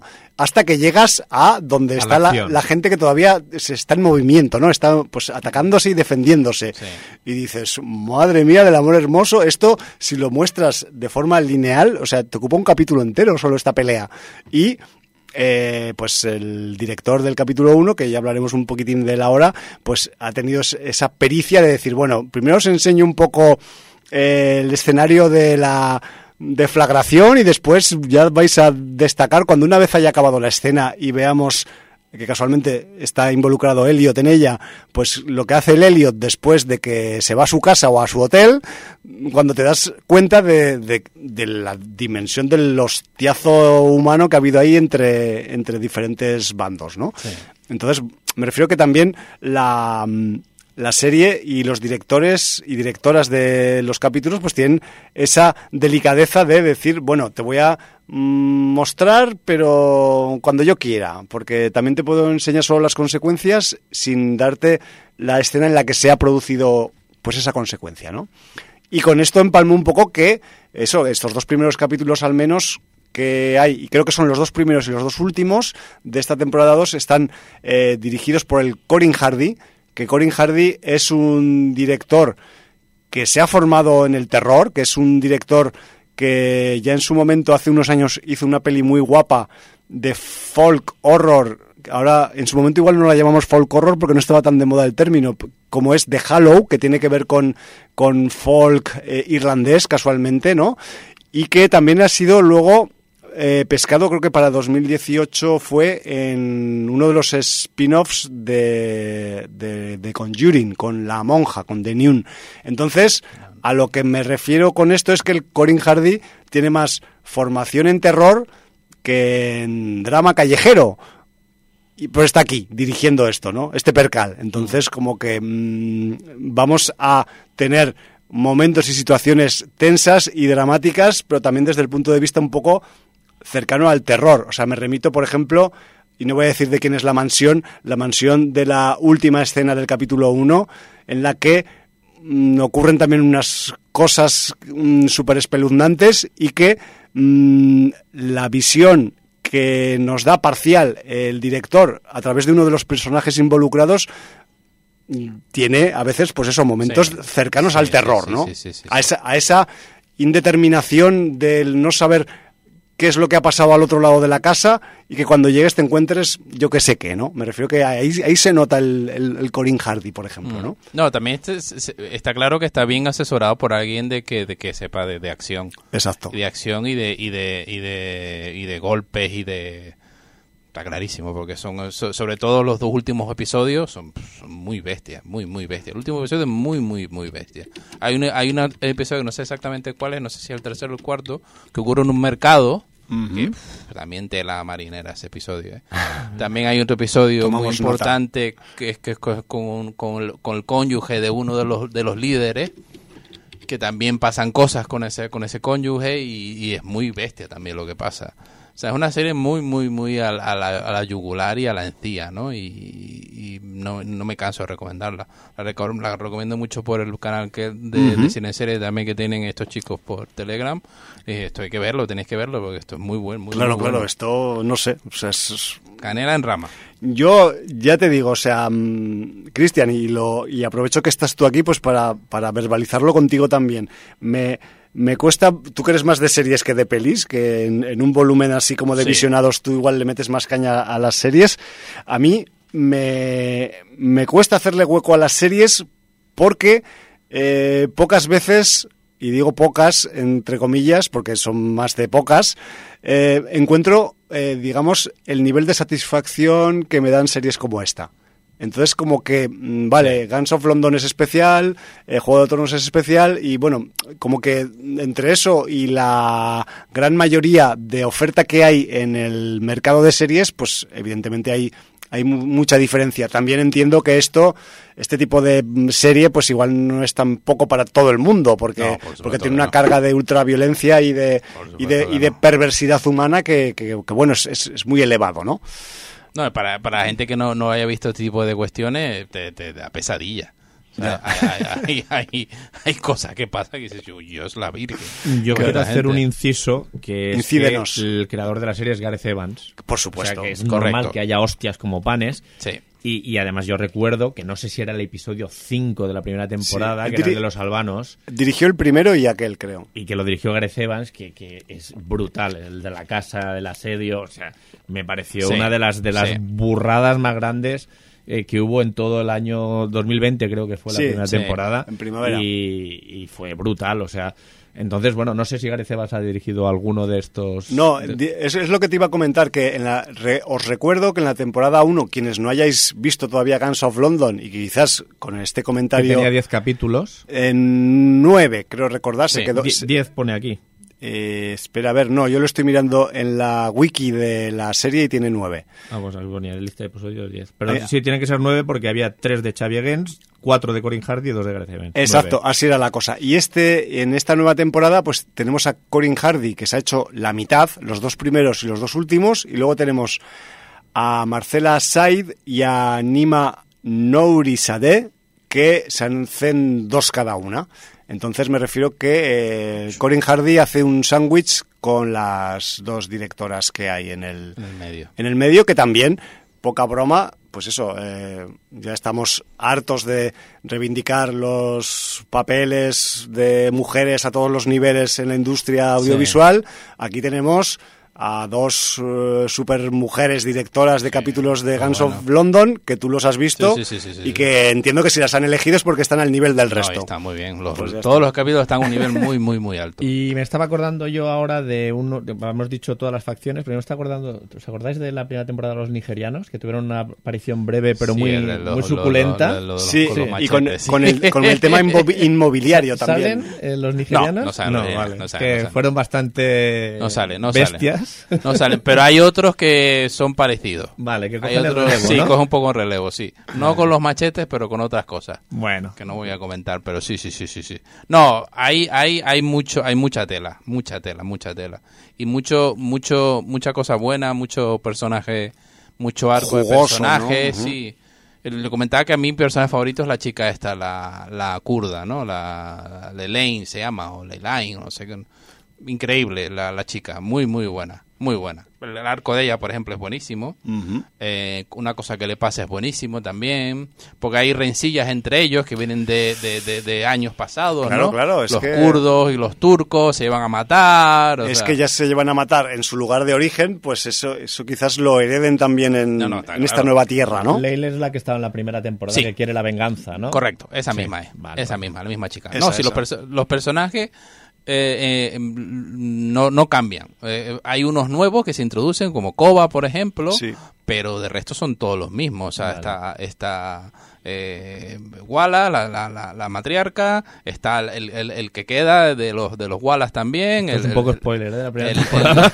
el- el- eh, perdón, el ex, el ex, eh, después está eh, los Dumani también, que son los mismos de la primera Sí, también. Exacto. Con las Eh, consecuencias que han con lo, con lo sufrido. que pasa después también en la segunda está también eh, los turcos que son los mismos eh, los, Los pakistaníes. los pakistaníes que son los mismos o sea mm, la gran mayoría son los mismos personajes pero con unas con unos digamos con unas posiciones diferentes, Diferentes. Exacto. muy diferentes El, juego ha cambiado, Ha cambiado. después del final de la correcto T1, correcto y- correcto después de lo que pasa en la primera sí Exacto. Efectivamente. Entonces, pues ahí mm, queda ese nuevo organigrama que ya veremos a ver lo que dura, porque visto el capítulo 1, dices, vaya tela, Sí. esto va a haber que defenderlo cada metro, cada No, esquina. hay mucho cambio hay mucho cambio, hay mucho cambio. Eso Como hace también que, sea muy dinámico todo Sí. y, y muy agradable de, de ver para un espectador que busca eh, acción, violencia y Juego de Tronos moderno. sí ¿No? y, y, pues, como empieza la temporada y como acaba es totalmente diferente Que también eso, O sea, pues, por si acaso te esperas que se va a quedar en esa línea, pues te lo, Nah. te lo cambian también. Te lo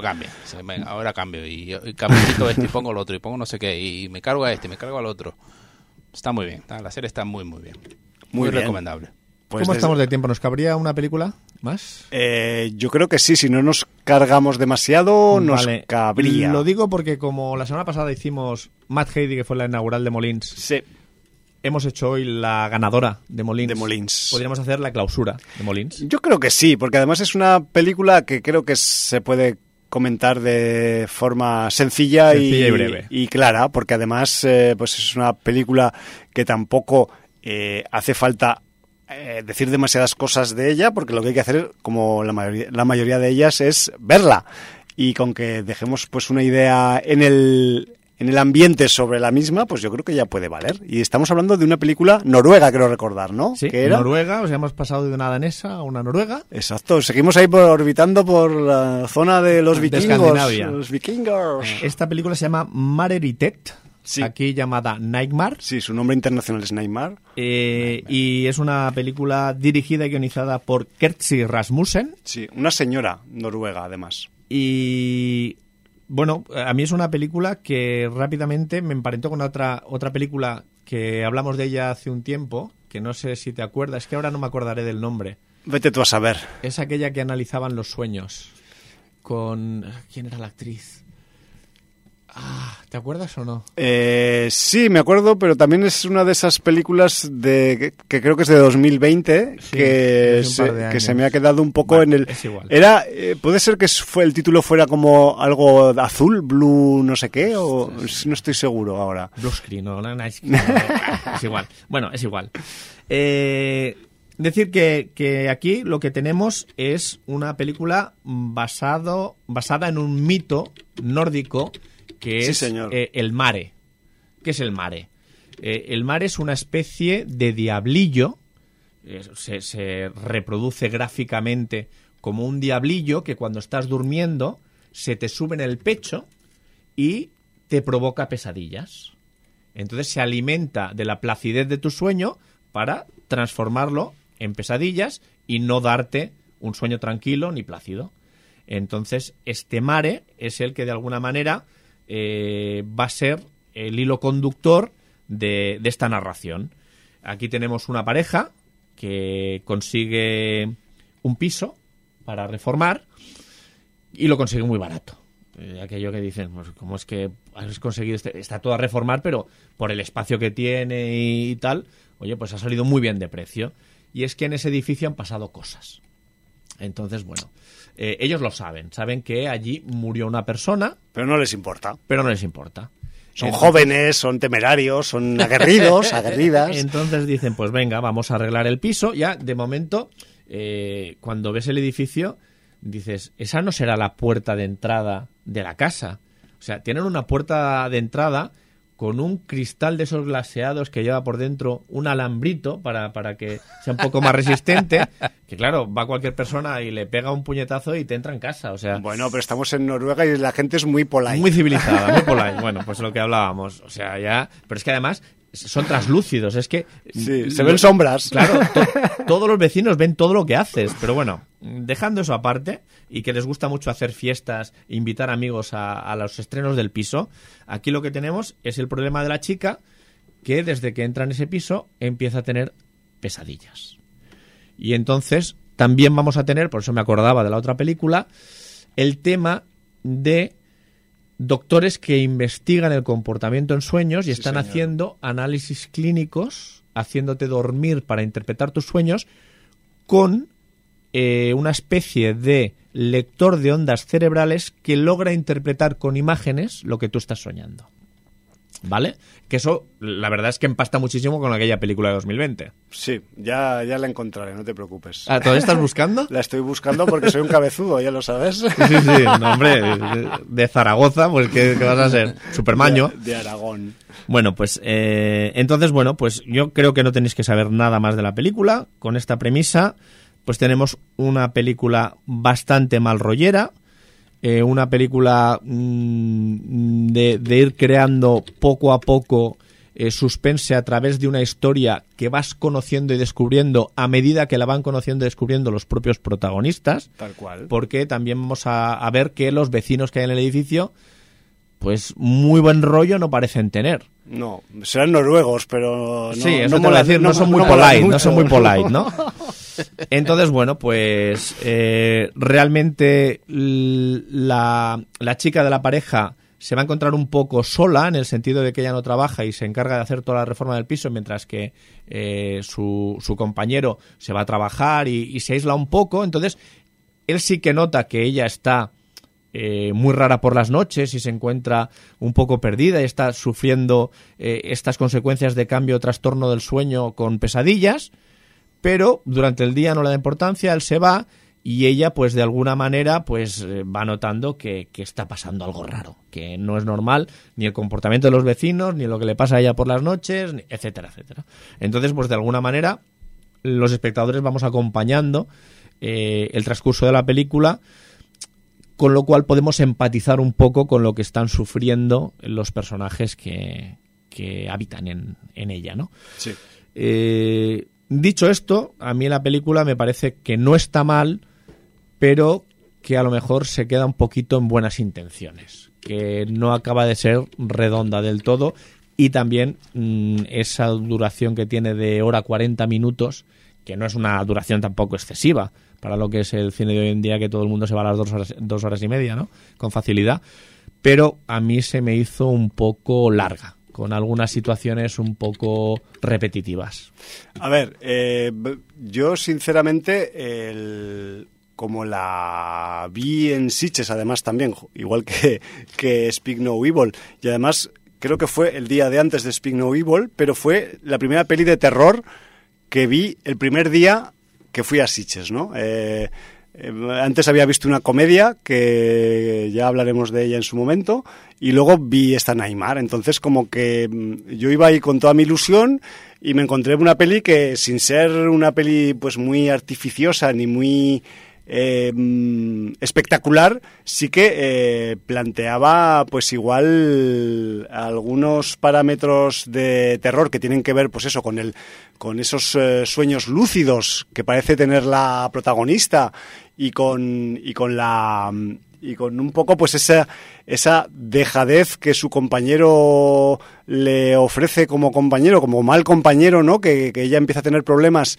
y empieza a, a vislumbrar cosas que no sabe si están ocurriendo o no y que, bueno, y que eso pues eh, acaba teniendo consecuencias en la pareja. A mí me acabó mm, cautivando Jordi. Yo no sé, o sea, entiendo que no es una peli eh, súper, súper, eh, pues eso, súper vistosa y súper espectacular, pero me metí en ella, le- me sentí muy vinculado con la chica desde el principio.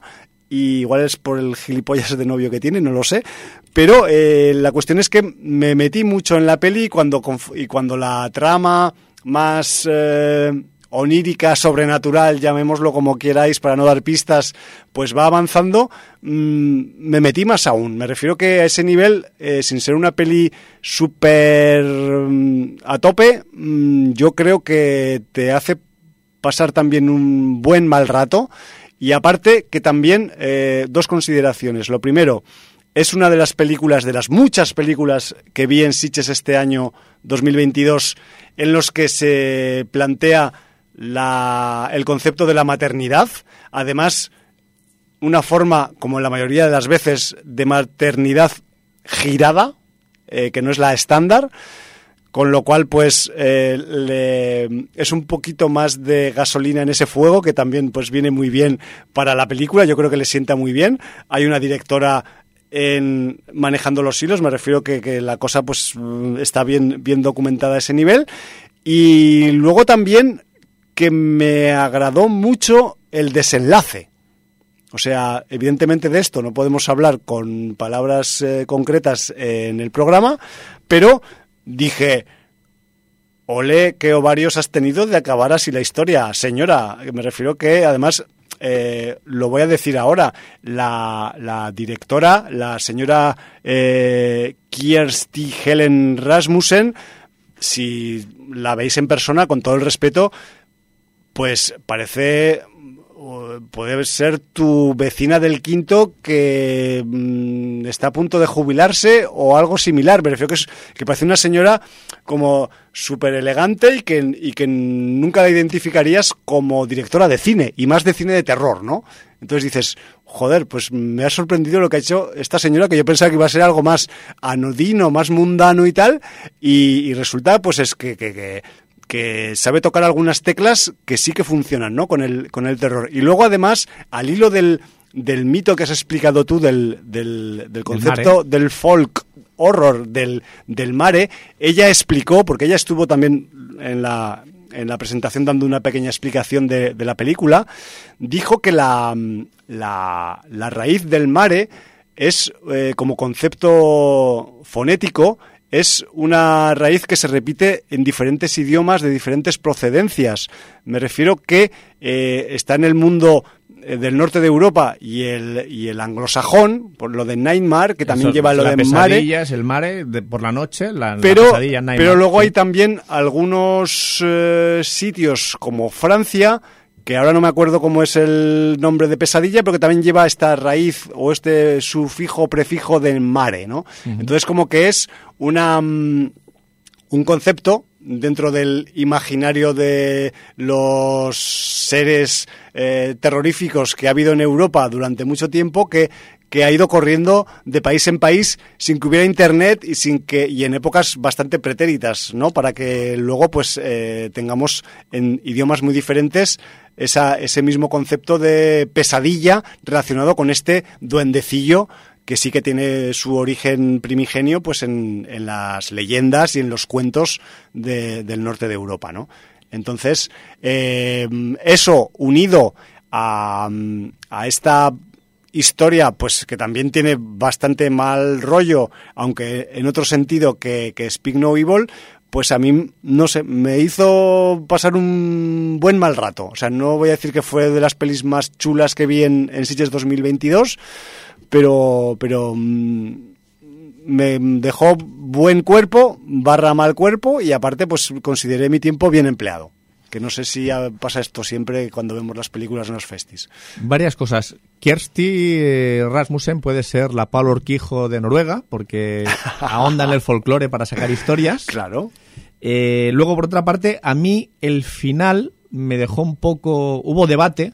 Claro, porque, es claro, es no que sabes bien bien qué es lo que está pasando y dónde está pasando, Ya. ¿vale? Pero en cualquier caso, es un final audaz. Y luego también quería decirte que Blue Knight o como, es come true. Es come true. Es come Es true. come true, sí. Y es en el programa 941 de Sin Audiencia, donde hablamos de ella. Es una película de 2020 canadiense, Sí. eh, dirigida y guionizada por Anthony Scott Barnes. Y mira que Come True tiene, pues eso, muchas eh, vinculaciones conceptuales con, con Nightmare. Muchas, ¿eh? Con, y, el instrumental de interpretación de sueños, yo te diría que ahí con- hay... con, con pelis que tienen que ver con sueños en general, pero, pero con esta en particular. Y quizás pues nos pierde un poco los tonos azulados de la carátula, que es lo que... Y, y también pues algunas de las escenas que ocurren en esa preparación que, a la que se somete la protagonista antes de soñar, Sí, Julia Sarah Stone. Exacto, que pues se pone todos sus aparatos de monitorización con una luz tenue azulada, que es lo que a mí pues me- se me acaba quedando como título relacionado con la película, ¿no? Come True. Sí, pues sí. sí. Y eh, yo sinceramente eh, Nightmare la veo eh, mucho más robusta que Comtrue y, Sí. y también Sí, lo que pasa que su- con un, re- con un resultado comillas, mucho más mm, eh, placentero para el espectador del género. Sí, pero a nivel, entre comillas, criaturas, Ujú. Comtrue tenía una desazón en la aparición De en determinado los sueños personaje. de- Sí, sí, sí. Bueno, que allí eran varios, no era un mare, eran varios, y, y era diferente. A pesar de que lo que estoy de acuerdo contigo, ¿eh? a nivel de guion, de construcción e incluso de interpretación. O de- o de disfrute de la peli, Nightmare tal es una película más sólida. Sí. A mí eh, eso se me hizo un poquito larga y un poquito repetitiva en alguna situación, pero es una película que está bien. Sí, y de hecho, pues bueno, si la eligieron para finiquitar Terror Molins, pues también tenía que ser alguna peli que tuviera algún tipo de característica, mm, pues eso, em, atractiva, ¿no? Para el fan del género, en este caso terrorífico. Sí, señor. Bueno, pues nos ha cabido. No sé si quieres comentar algo más de Nightmare. eh, No. Simplemente que si se os pone a tiro, pues eh, le podéis echar un visionado, porque además eso eh, juega con, con esas líneas tan tenues que mm, a veces pues no dividen, sino que marcan tenuemente eh, la, la vigilia con el sueño o la pesadilla y que luego pues a veces pues, no sabes dónde te has quedado, si en un lado o en otro de la tenue línea que divide, ¿no? Que, es, No, y lo, a- que es lo guapo de la Y peli. además es una película que os garantiza el debate con el final, porque es película que da para debatir, lo cual Exacto. también está bien, porque eh, películas que ves y olvidas, pues al menos películas que dan juguillo. Sí, y que, y que además pues hacen que, eh, pues eso, que, te, que, mm, que tenga el final, incluso aparte de ser un final debatible, pues un final, para mi gusto, audaz, independientemente de en qué lado de la línea pase. Porque eh, pase donde pase, es un finalazo. Pero la nieve es blandita, Depende del grosor. ahí le has dado. Y ahí lo dejamos. Bueno, pues nos tenemos que ir marchando porque ahora sí que ya nos hemos pasado del, del Bueno, tiempo. pero Eso ya casi es una costumbre. Sí, ya, ya nosotros ya no hacemos un programa de hora y media, Cristian, hacemos un programa de hora y tres cuartos. Si, y si podemos pararnos a tiempo, ¿no? Porque a veces nos pasamos de la hora y tres cuartos, ¿no?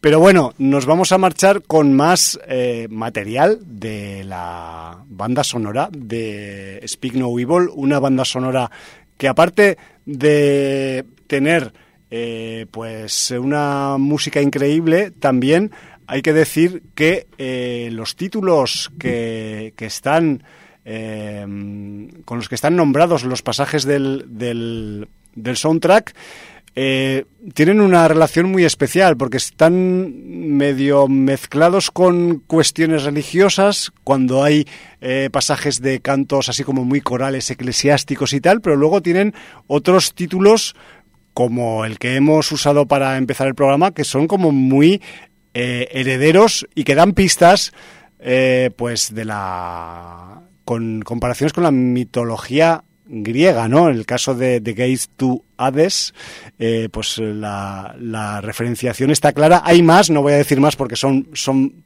eh, casi spoilers, eh, mm, si nos acordamos un poco de, la historia, pero que luego tenemos también pues títulos como este que vamos a usar para despedirnos, que es un título meramente en latín, Sacrificium, y que también es un pasaje sonoro que a mí me ponen los pelicos de punta también. Cuando he estado preparando el programa esta tarde, me he puesto la banda sonora entera y cuando venían las que no son de cánticos de corales, la verdad es que la mayoría de pasajes son de pelo para arriba todo el rato y esta es una de ellas. Así que, dicho esto, solo me queda agradecer a Cristian, a Cristian Douglas tu presencia y tu aportación a esta entrega de Sin Audiencia, tío.